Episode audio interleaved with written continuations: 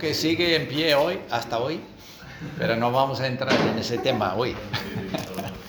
vamos a mirar eh, Apocalipsis capítulo 9 y lo que a mí me gustaría hacer es, puesto que hay tres camachos ahí en la última fila, voy a pediros que vengáis aquí y leáis el capítulo 9 delante de todos. Tengo aquí mi Biblia si queréis utilizarlo. Entonces son 21 versículos. 7. Entonces os toca 7 cada uno, ¿vale? 21. Ah, entonces mira, mira cómo ha escapado Mónica. Bien, me parece.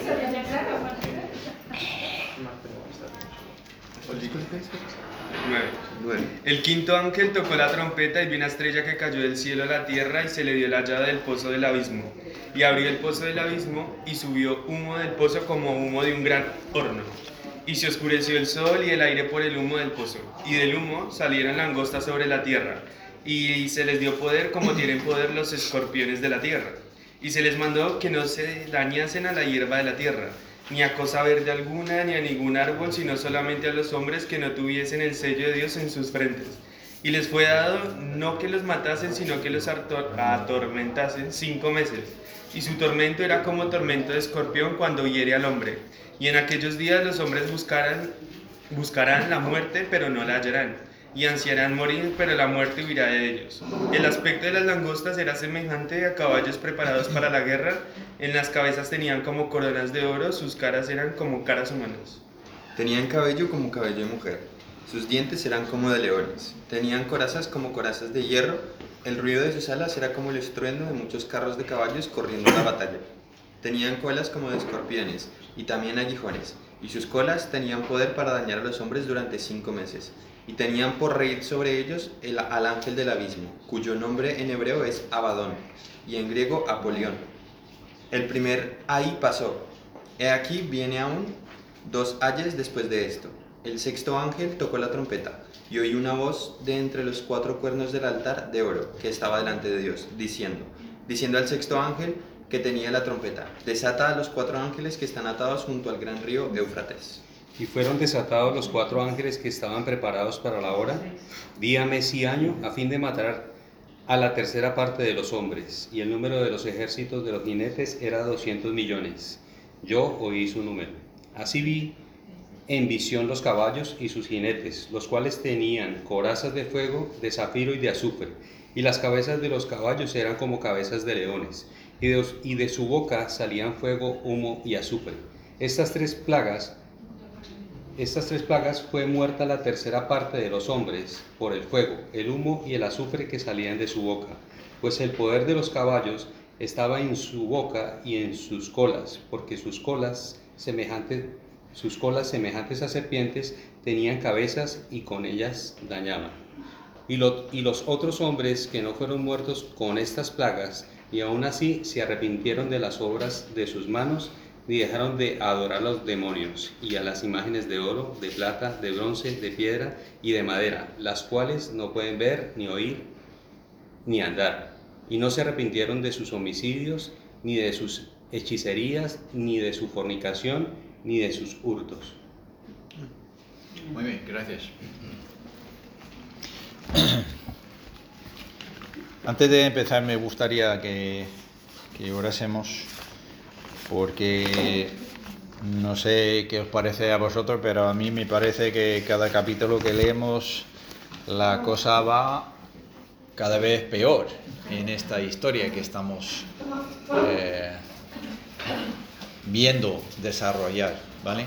Señor, te damos muchísimas gracias porque a través de tu Hijo Jesucristo, Señor, podemos tener la seguridad 100% que somos tus hijos y como ha dicho tanto Paco como Oscar, que a pesar de lo que nos pasa, bien o mal, los que hemos recibido a Jesucristo como, tu, como Señor y Salvador, sabemos que somos tus hijos y tus hijas, Señor, y tenemos la protección divina. Pero aquí, Señor, vemos algunas personas que que van a aparecer, van a estar en un mundo de destrucción, de enfermedad, de muerte, Señor. Y te pedimos, Señor, que nos ayudes a reflexionar sobre lo que va a pasar y tomarlo como algo serio que, que nos motiva a hacer lo que debamos hacer como tus hijos, Señor. Te pido que me des las palabras adecuadas para explicar lo que me, me, parece lo más importante de este capítulo.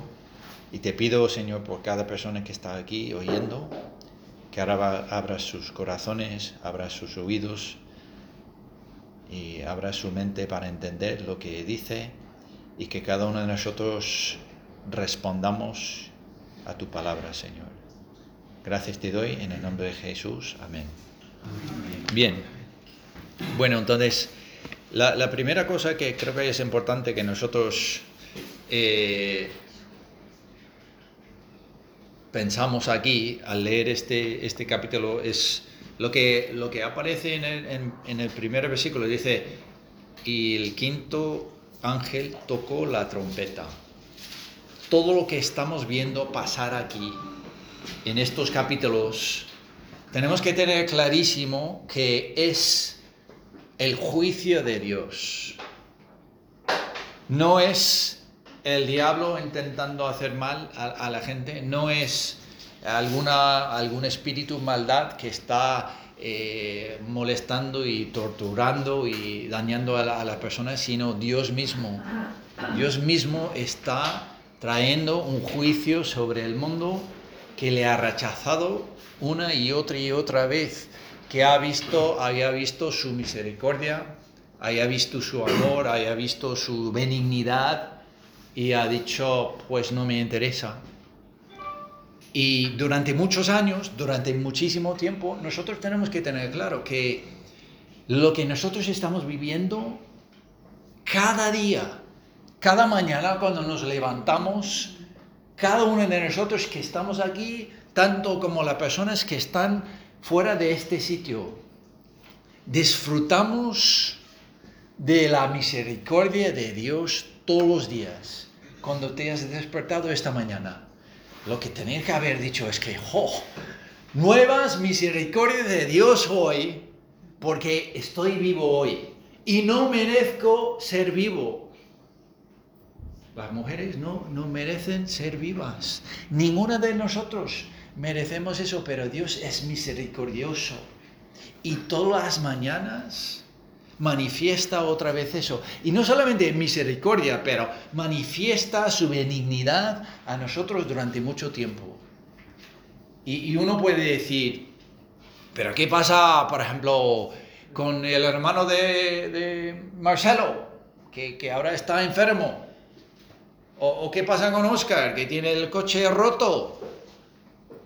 Es, es una cosa que en, muchos casos es como la vida de Job la Biblia empieza en, en, Job capítulo 1 diciendo que Job era un hombre recto y perfecto, temeroso de Dios y apartado del mal. Pero aún así, él tenía que pasar momentos difíciles. ¿Para qué? Para purificarle, para ayudarle. Y, y nosotros, más que nada, lo que yo creo que este capítulo nos debe ayudarnos a ver es que nosotros debemos estar alabando a Dios por su misericordia. Quiero que, que solamente miremos algunos pocos versículos que, que hablan de eso. Salmo 52, por favor. Salmo 52.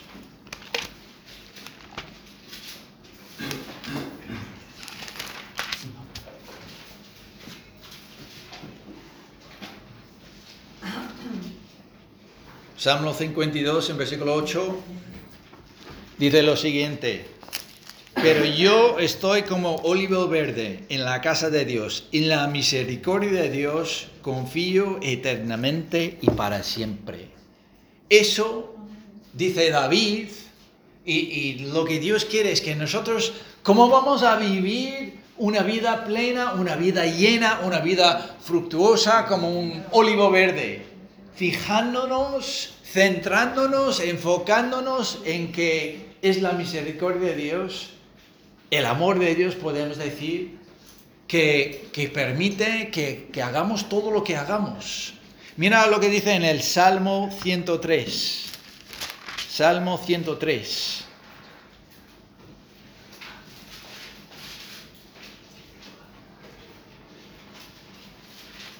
Esto es una cosa que podemos... ¿Sabe? Lo que hemos cantado esta mañana. Cantaré de tu amor por siempre. Cantaré de tu amor por siempre. ¿Por qué vamos a cantar de su amor por siempre? Es lo que leemos aquí, versículo 1 de Salmo 103. Bendice alma mía a Jehová, bendice todo mi ser su santo nombre, bendice alma mía a Jehová, no olvides ni ninguno de sus beneficios. Él es quien perdona todas tus iniquidades, Él sana todas tus dolencias, Él rescata del hoyo tu vida y Él que te corona de favores y misericordias. Él que te, te sacia la de bien tu boca, de mano, eh, de modo que te rejuvenezca como el águila. ¿Qué dice el versículo 4? Él te corona de favores y misericordias. Eso es lo que tenemos que tener claro. Y por esa razón hemos cantado esa canción y espero que hayas podido cantarlo de corazón, reconociendo de que hoy puedes cantar, alabar a Dios por su misericordia y por su amor, derramando Él sobre tu vida tantas buenas cosas que tienes. Y, y quizá no has parado a pensarlo, pero es una cosa que intento repetir mucho. Los seres humanos tendemos a siempre mirar lo negativo. Nos enfocamos mucho en lo que no tenemos en vez de estar agradecidos por lo mucho que tenemos. Estar agradecidos por mi salud. ¿Cuántos de vosotros me veis esta mañana? Levanta la mano.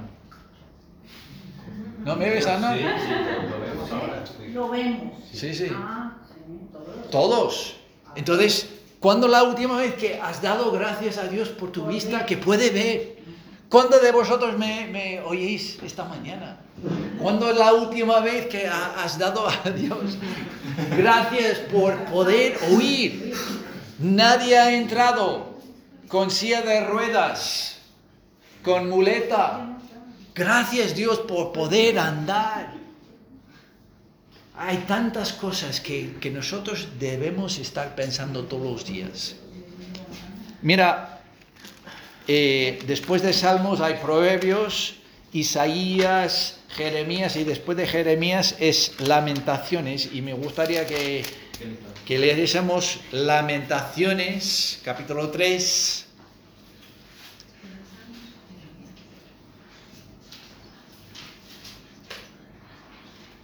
Lamentaciones capítulo 3 versículo 22 dice, por la misericordia de Jehová no hemos sido consumidos, porque nunca decayeron sus misericordias. Nuevas son cada, cada mañana, grande es tu fidelidad. Lamentaciones 3, 22.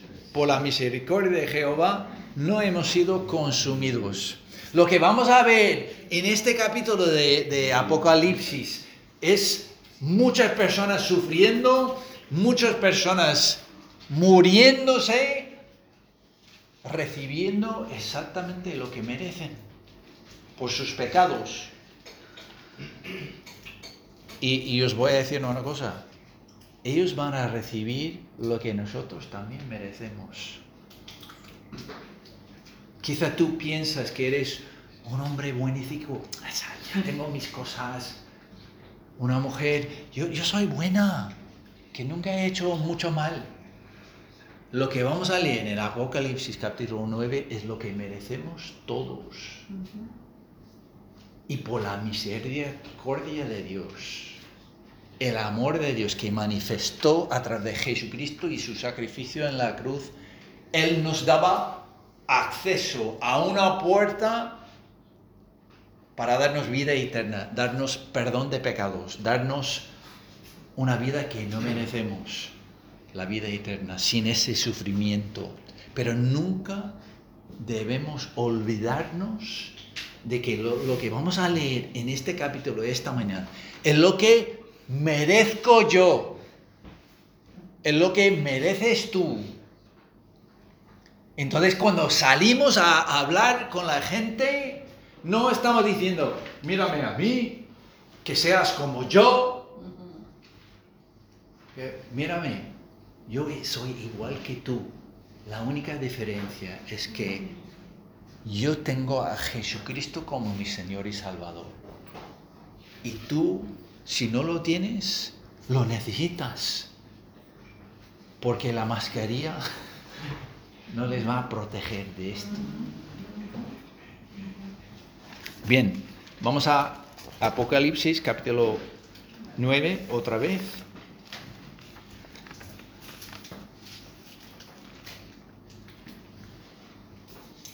Y yo no voy a pasar mucho tiempo en explicar lo que significa todo eso. ¿Es simbólico? ¿Es literal?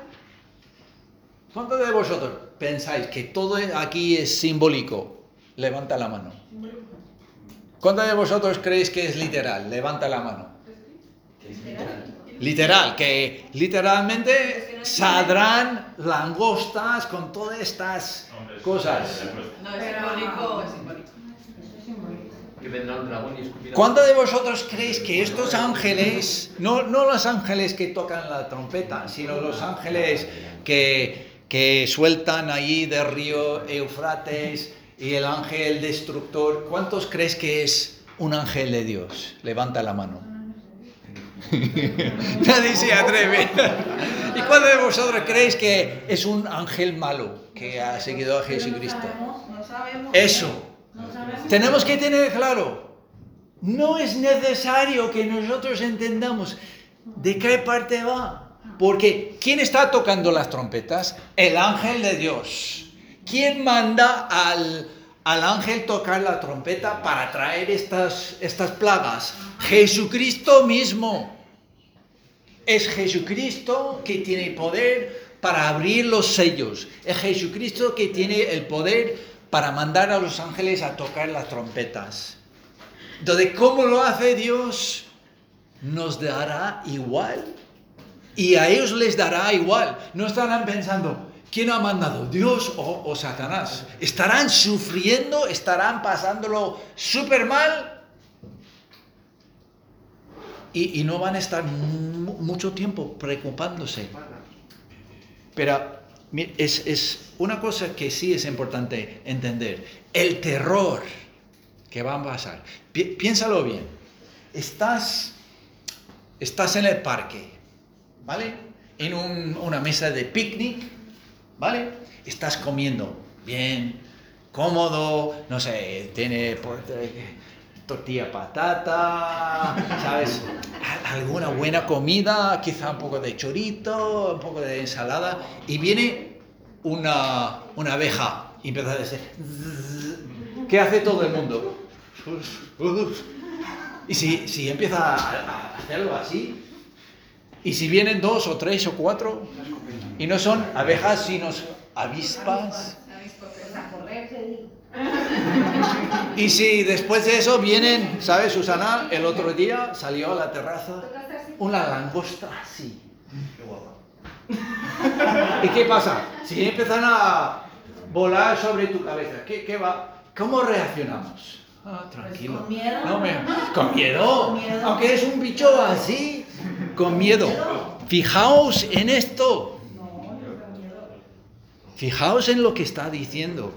Que, que hay muchos comos. Mira, mira el versículo 7. El aspecto de las langostas era semejante a caballos preparados para la guerra. No eran caballos, pero semejantes. ¿Cómo? En, en las cabezas tenían como coronas de oro y sus caras eran como caras humanas. Qué raro. Tenían cabello como cabello de mujer, sus dientes eran como leones. Eso daría un poco de miedo, ¿no? Tenían corazas como corazas de, de hierro y el ruido de las alas era como la- el estruendo de muchos carros de caballos corriendo a la batalla. No sé si vosotros habéis estado una vez cuando hay una plaga de langostas. ¿Cuántos de vosotros habéis visto la, la película Los pájaros? Es un- una película de miedo. Y no eran tanto efectos especiales en aquel entonces cuando filmaron eso, pero aún así, tanto pájaros que son nada, que son pájaros con un pico así, pero dan, daban miedo. Y la gente que experimenta todo eso estará aterrorizada. Aterrorizada. Y parece ser que, dice eh, el versículo, versículo 4, dice, y se les mandó que no dañasen a la hierba de la tierra, pero ya se ha quemado toda la hierba en el capítulo anterior. no hay hierba para quemar. Pero lo, lo peor de todo es lo que vemos en versículo, versículo 10. Mira lo que dice. Tenían colas como de escorpiones. Otra descripción que no es, no es exactamente lo que es, pero es como esto. y Es como, ¿sabe que Juan no sabía cómo describir estos animales porque nunca había visto un animal así, un- una criatura así, una bestia así. Pero una cosa que, que no explica como cómo. Mira lo que dice, siguiente versículo 10. Tenían también aguijones y en sus colas tenían poder para dañar a los hombres durante cinco meses. Mira versículo 5. Y se les fue dado que no los matasen, sino que los atormentasen cinco meses, y su tormento era como tormento de escorpión cuando hiere, cuando hiere al hombre, y en aquellos días los hombres buscarán la muerte, pero no la hallarán, ansiarán morir, pero la muerte huirá de ellos. ¿Vosotros habéis conocido a una persona que tiene cáncer, pero muy mal? ¿Sabes? Normalmente lo que pasa a esas personas es que pasan mucho dolor, pero mucho dolor. ¿Y qué piden de los médicos? Para las quimios a veces. Sí. Bueno, piden algo para el dolor, ¿no? Eh, al- Alguna droga, algún medicamento, algo así. Pero aún así, cuando el cáncer avanza, a veces es tan poder que, que- que la morfina ni, ni toca ese dolor. Eso es lo que pasa a esos hombres. Estarán tan dolidos, con tanto dolor que prefiero morir. Y eso es lo que dicen muchos pacientes que tienen cáncer. Por favor, médico, mátame. Y están pidiendo permiso legal para morir, para tener sobredosis de alguna droga, para morir, para escapar del dolor. Y de alguna forma aquí, en ese momento, es imposible. Los hombres no pueden hacer eso. Es, es un momento, una temporada terrorífica cuando los hombres están pasándolo súper mal. Yo personalmente creo que nosotros, los hijos de Dios, no estaremos. Eso es lo que creo yo. Espero. Porque dice solamente los que tienen el sello, y lo que hemos visto, que los que tienen el sello son hombres vírgenes y judíos. Y yo, bueno, uno de, uno de tres cumplo, pero no cumplo con, con todo eso. Pero aún así, nosotros tenemos que tener claro, eso es un momento muy malo para los hombres. Y, y si has recibido a Jesucristo como tu Señor y Salvador, yo estoy bastante seguro de que no estaremos por lo que cuenta el, el- el resto de este capítulo. Pero si no has recibido a Jesucristo como tu Señor y Salvador, tendrás que pasar por esto. Y, y entonces a los hijos de Dios, a nosotros nos toca tomar en serio lo que va a pasar. Podemos decir, bueno, yo escaparé de esto y entonces no pasa nada, ¿qué, qué- qué me qué más da? Pero tus amigos, tus familiares, tus vecinos, ¿quieres? Quizá uno o dos quieres que, que sufren un poco, pero un poco no. tanto, tanto. Es, es importante que nosotros reconozcamos que eso les va a pasar. Ah, de acuerdo a lo que tú mencionaste, de acuerdo a tu interpretación, ¿tú crees que esto es literal o simbólico? Eso no, no lo contestaste. ¿Y me acuerdo? yo no tengo ninguna idea, pero lo, que intentaba explicar es decir que eran como langostas, era como esto, como otro, como otro. Entonces, todo parece ser que puede ser una descripción literal de lo que ve que nunca había visto en la vida o una descripción simbólica que quizás representan eh, alguna tecnología Las O- enfermedades de hoy en día. Sí, o, o algo así. Pero lo que no dice que es semejante ni cómo es el dolor. Y en eso debemos fijarnos. En eso es lo que, lo- donde Dios quiere que nosotros tengamos la vista puesta de que el resultado de rechazar a Dios, el resultado de no agradecer y apreciar la misericordia y el amor de Dios, tarde o temprano resultará en mucho dolor, muchísimo dolor.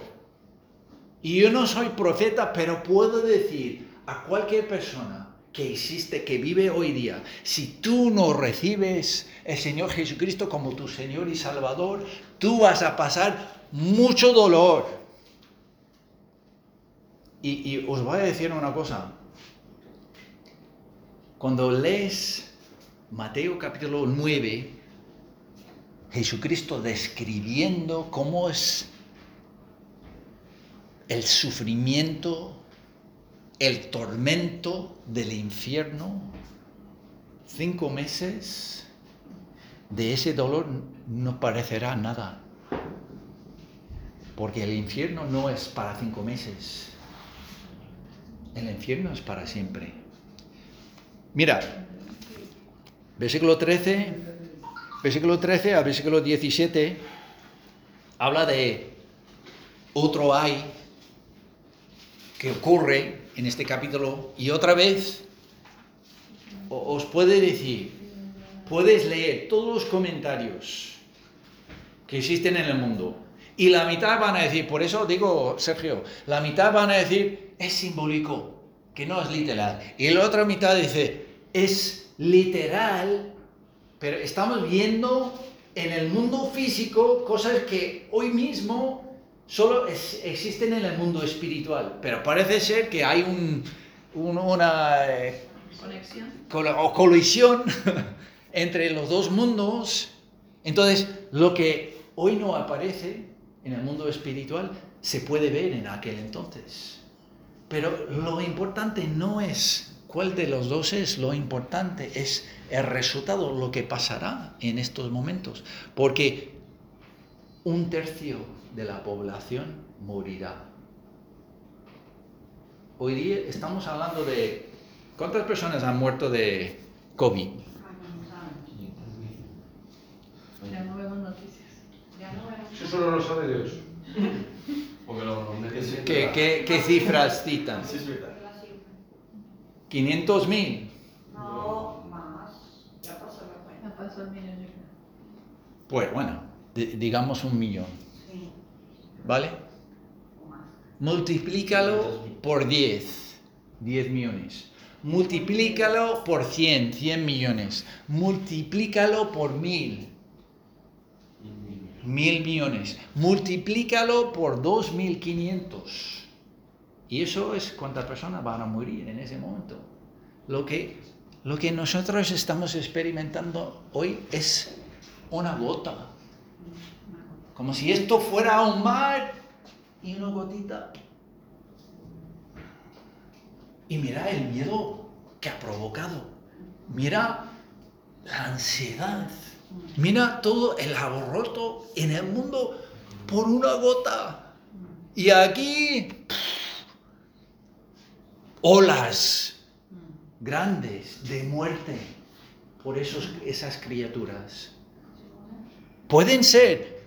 eh, ha- ¿Habéis visto la película predador del, al- del extraterrestre que, que tenía el cabello largo y tenía alguna armadura y mataba a la gente con solamente... ¿Puede ser eso? Eso puede ser una descripción de, de eso. Literalmente salen del mundo espiritual esas cosas. No sabemos. Pero, ¿cuántos de vosotros habéis estado en la presencia de alguien cuando en el momento que muere? ¿Alguien ha estado en la presencia de alguien así? Mónica, sí. Sí, claro. ¿Y qué, qué produce? ¿En mí o en la persona? Bueno, creo que ya... Creo que está bastante claro lo que produce en la persona. Pero... eh, No, porque es que, no, porque es que son situaciones diferentes. O sea, yo me he visto en situaciones diferentes. Vale, vale. Las personas Pero en ti, ¿qué provocó en ti? La verdad, em, yo lo tomo de manera muy tranquila. Yo lo he tomado de manera. La primera vez que a mí me ocurrió estar acompañando a una persona para morir y que de hecho murió en servicio conmigo, trabajando, eh, la señora sentía mucho miedo, mucho miedo. Y, y ella pues me cogió y me tomó la mano. Entonces ella al cogerme la mano, yo sentí miedo. La primera vez yo sentí miedo. Eh, pero cuando ya eso ocurrió, cuando ella tuvo su deceso y ella murió, pues yo tuve esa vez que amordazarla. eh, en Colombia las amordazamos, bajamos los brazos y pues amordazamos el cuerpo y lo llevamos a la morgue. Yo tuve que hacer todo el procedimiento la primera vez, me tocó sola. Y cuando yo lo hice sola, pues yo sentía eso, miedo, sentí miedo un momento, pero después me dio paz y lo que yo empecé a hacer fue en ese momento a, a pedirle a Dios que la llevara con bien, que le hubiese permitido descansar y ya está. Y pues de- luego ya pues eh, lo tomé Vale, vale. muy normal, porque pues lo veo uno de esa manera. Vale, entonces, lo que tenías tú era la paz de Dios para poder superar. sí. Pero aquí en este capítulo, todos los que siguen con vida, según versículo 20, los otros hombres que no mueren, que no fueran muertos con estas plagas, ni aún se, así se arrepentieron de sus plagas, y digo, de, de- de las obras de sus manos, ni dejaron de adorar a los demonios. Entonces, ellos no tenían, no tendrán la paz que tenías tú. Yo me acuerdo, estuve en el cuarto de mi vecino cuando el hombre murió, porque la, esposa me pidió ayuda porque estaba intentando sacarle de la cama y el hombre, aunque no podía mover su cuerpo, se veía en sus ojos el temor, el terror, el miedo en el momento de la muerte. Y todas estas personas, tanto las que mueren como las que no mueren, van a est- estar ahí presenciando. Pero a miles de millones de muertos en las calles, en, en toda parte del mundo, será una cosa increíblemente horrorosa. ¿Y sabes una cosa? Eso debe provocar a cada persona. Mira, no he, no he predicado el capítulo 8, pero aún así estaba meditando sobre lo que, lo que Marcelo iba a predicar. Y el versículo 1 de capítulo 8, mira lo que dice. Cuando abrió el séptimo sello, se hizo silencio en el cielo como por media hora.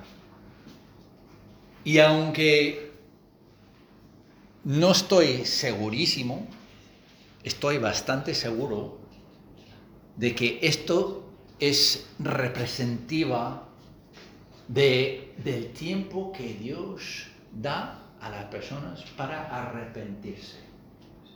Por ejemplo, cuando David se fue a Nabal para que le ayudara, y Nabal decía, "Eh, tú fuera, tú eres un rebelde a tu amo, no te voy a ayudar nada. ¿Sabes que la mujer de ese hombre le dijo, has hecho mal?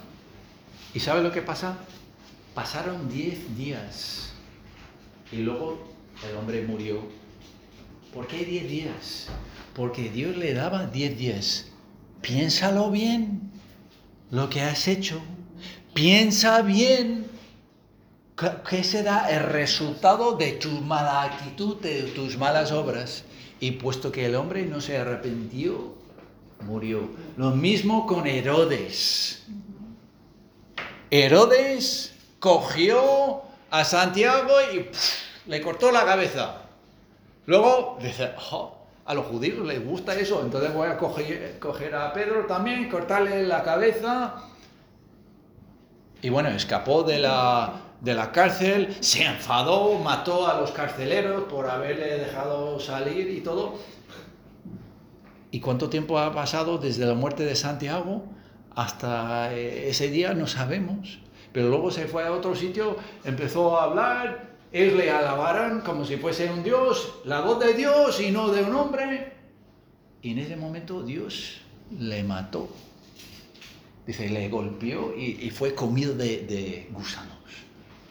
Pero le daba un tiempo desde que habían matado a Santiago hasta ese momento. ¿Para qué? Para arrepentirse de, de decir, estoy equivocado, estoy en un mal camino, necesito dar la vuelta. Y esta media hora es como Dios diciendo, mira la gente allí fuera, la gente que todavía no conoce a Dios, estoy dándoles, con esto de COVID, tanto miedo, pero estoy dándoos una temporada más, poco más de tiempo, un poco más de, búscame a mí, búscame a mí, yo soy la solución, porque si no mueres de COVID, morirás de otra cosa. Y mira, en el capítulo 8, en versículo 13, mira lo que dice, y miré y oí a un ángel volar por en medio del cielo diciendo a gran voz, ay, ay, ay de los que moran en la tierra a causa de los otros toques de trompeta que están para soñar los tres ángeles. Habían pasado mal hasta ese momento los habitantes de la tierra y dice, ¿pensáis que esto está mal? A ver, cuando vienen los tres toques más, y Dios hoy mismo puede estar diciendo al mundo, allí, ¿tú crees que esto del COVID es algo malo? No tienes ninguna idea de lo que, lo que va a pasar. Y eso es lo que Dios quiere que, que nosotros, sus hijos, entendamos. Que los ayes que van a pasar en el futuro son tanto peor que el COVID, que nosotros debemos despertarnos y dejar de, jugar nuestro cristianismo y vivirlo de verdad, vivirlo en serio. No estoy diciendo que dejemos, dejemos el trabajo, vendemos todas nuestras pertenencias y vamos al monte a esperar la venida del Señor, pero tomemos en serio lo que va a pasar en el futuro. ¿Cuándo? No sabemos. Mira, versículo 9, de capítulo 9, versículo 12. Aún después de esto de las langostas, mira lo que dice. El primer ay pasó, he aquí vienen aún dos ayes después de esto, está diciendo. Los primeros tres, los primeros cuatro eran malísimos. Este quinto, aún más mal. Dice, pero todavía hay dos más. Todavía hay dos peores. No importa lo mal que pasamos los seres humanos. Hay muchas personas que tienen el corazón tan duro que aún pasando tanto, tanto, tanto, tanto, tanto mal. Versículo 20. No, ni aún se arrepintieron. ¿Y sabes una cosa? Nosotros no tenemos que preocuparnos por esas personas. Porque habrá personas que van a responder. ¿Sabes? Cuando Job fue... Cuando Job lo pasó mal, él empezó a quejarse, pero luego en Job capítulo 40, eh, 37 se encuentra delante de Dios. ¿Y sabes la respuesta de Job? Mira, mira, vamos a mirarlo. Job capítulo 40 y... Vamos a ver. Job 40, Job capítulo 40.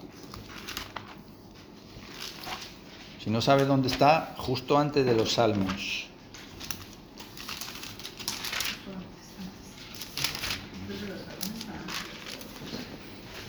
En Job capítulo 40, Dios lleva tres capítulos echándole la bronca a Job. Y mira lo que dice, capítulo 4, digo 40, versículo 1 dice, además respondió Jehová a Job y dijo, ¿es sabiduría contender con el omnipotente? Eso es lo que tenemos que preguntar a la gente. ¿Es sabio hacer eso? Contender con Dios. El que dispara con Dios responde a esto. Entonces respondió Job a Jehová y dijo, He aquí, yo soy vil. ¿Qué te responderé? Mi mano pongo sobre mi boca. Una vez hablé, mas no responderé. Aún dos veces, pero no volveré a hablar. Eso es lo que Dios quiere que reconozcamos todos que delante de Él esto es la única cosa que vale. Lo que digas tú, Dios. Estoy aquí por tu misericordia. Oh, gracias. Soy un pecador que merezco la condenación, pero me has dado la oportunidad de tener vida a través de Jesucristo. Gracias porque no, no lo merezco. Mira 42, capítulo 42. Después de haber visto a, a Dios cara a cara, como muchas personas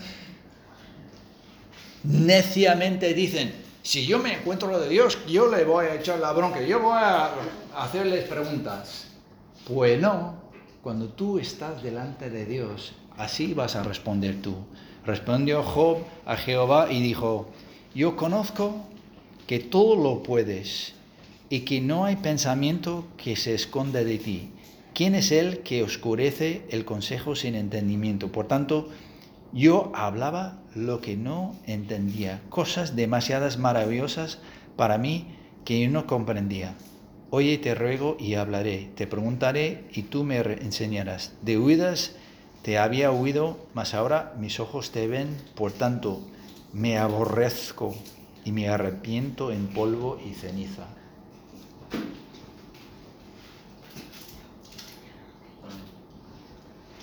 Eso será la respuesta de todas las personas cuando aparecen delante de Dios. Y lo que Dios quiere es que nosotros tengamos claro si hay que si solo reconoces que tú eres un vil pecador que no merece nada menos que la condenación de Dios. Si esperas hasta estar en la presencia de Dios, será tarde. La única cosa que vale es arrepentirse antes de ese momento y decir, voy por el mal camino. Y por eso en Apocalipsis capítulo 9 tenemos que tener claro, Dios manda todas esas cosas, pero el deseo de su corazón, Dios no quiere, eso es lo que dice eh, Ezequiel, Dios no quiere la muerte de nadie. Dios quiere que todos los hombres sean salvos y llegan al conocimiento de la verdad. Y os voy a decir otra cosa. Dios quiere utilizarte a ti como su instrumento para llevar esa verdad a las personas, para ayudarles a entender estas verdades, entender que este es el fin. Y posiblemente tu sembrar hoy puede ayudar a una persona en ese, en ese momento. No, no lo sabemos, no, no sabemos exactamente cómo, cómo va a funcionar. Si habrá personas que pueden arrepentirse y ser salvas en esos momentos, no, no lo sabemos. Pero lo que sí sabemos es que hoy día las personas todavía pueden arrepentirse y ser salvas. ¿Qué es arrepentimiento? Es simplemente decir que, que lo que estoy viviendo, lo que estoy creyendo, estoy equivocado. Dice, no se arrepintieran de las obras de sus manos, ni dejaran de adorar a los demonios, a las imágenes de oro, de bronce, de piedra, de madera. ¿Sabe que hablaban de que no se arrepintieran de su idolatría? Y voy a deciros una cosa más para terminar. Hoy día la gran mayoría de las personas reconocen que adorar a ídolos, imágenes, es una cosa que no vale nada. Pero nos hemos convertido en nuestro propio ídolo. Muchas personas en el mundo de hoy. ¿Qué vale más que nada? Mi palabra. ¿Qué vale más que nada? Mi opinión. ¿Cuál es lo más importante? Lo mío. ¿Voy a buscar el consejo de alguien? Pues no. Yo voy a seguir mi propio consejo. Yo voy a seguir mi propia sabiduría. Yo voy a apoyarme en mi propia prudencia. Y hemos, nos hemos convertido en autoidólatras. Adorándonos a nosotros mismos, dándonos a nosotros el primer puesto. ¿Y qué dice Dios? No tendrás ningún Dios delante de mí. Y hoy día el Dios número uno es el yo. Entonces, eso es lo que Dios quiere. Que cada persona decida que yo quiero que Dios sea primero en mi vida. No yo, ni una religión, ni mis buenas obras, ninguna de esas cosas. Solamente Dios y su Hijo Jesucristo. Y luego, al leer su palabra, conoceré lo que Él quiere que haga con mi vida. Entonces, Pablo en, su carta a los, a los Corintios, la segunda carta, este es un versículo que leímos hace un par de semanas, segundo de Corintios, capítulo 5, versículo 11, dice lo siguiente, conociendo pues el temor del Señor, persuadimos a los hombres. Segundo de Corintios 5:11, conociendo pues el temor del Señor. ¿Vosotros creéis que habrá temor cuando llegue ese, eso de Apocalipsis 9? Sí habrá un poco de temor. Entonces, ¿qué debe ser nuestra respuesta? Persuadimos a los hombres.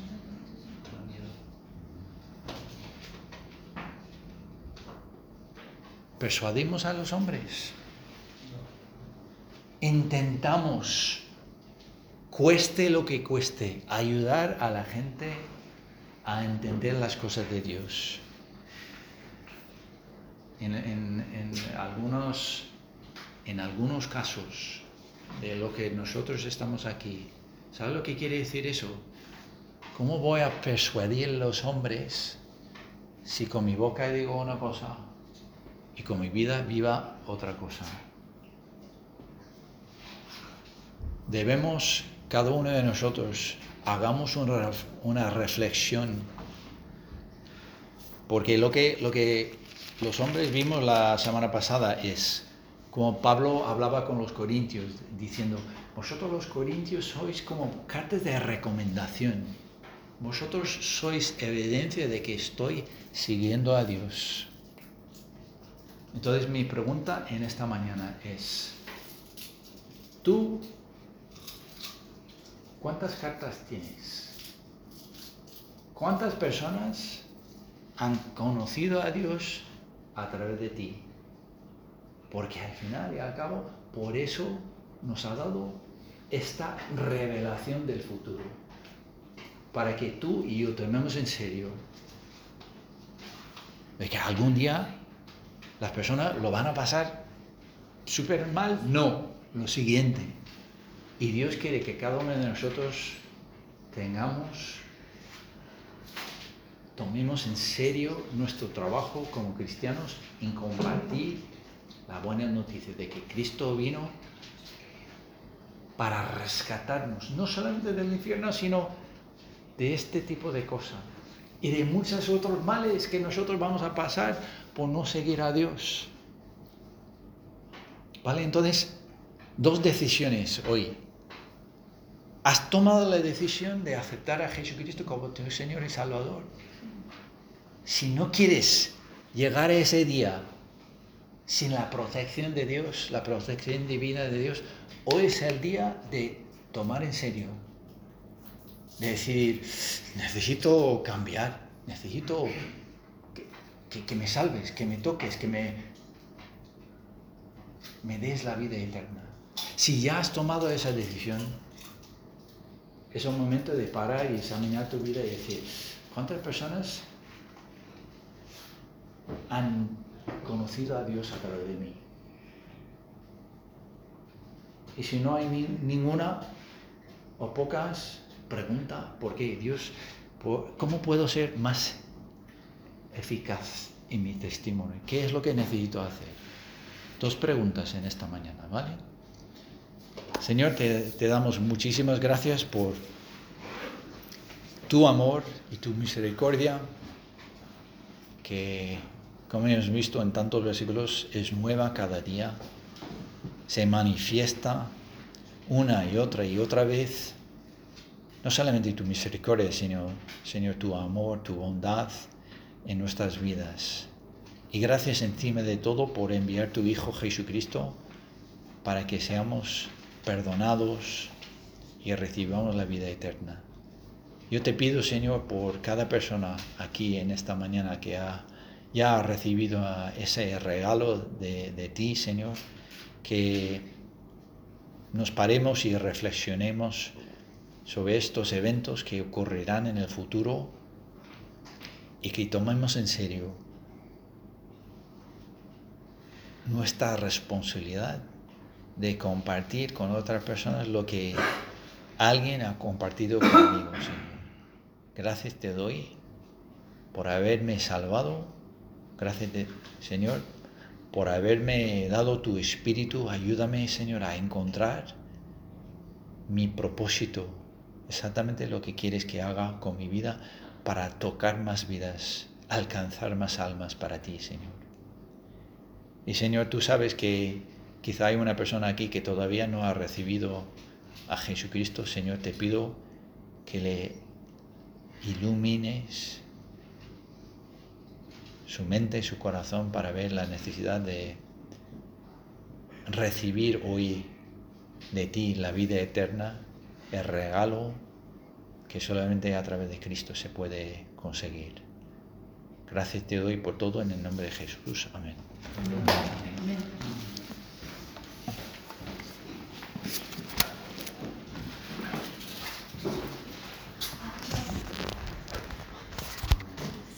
Gracias.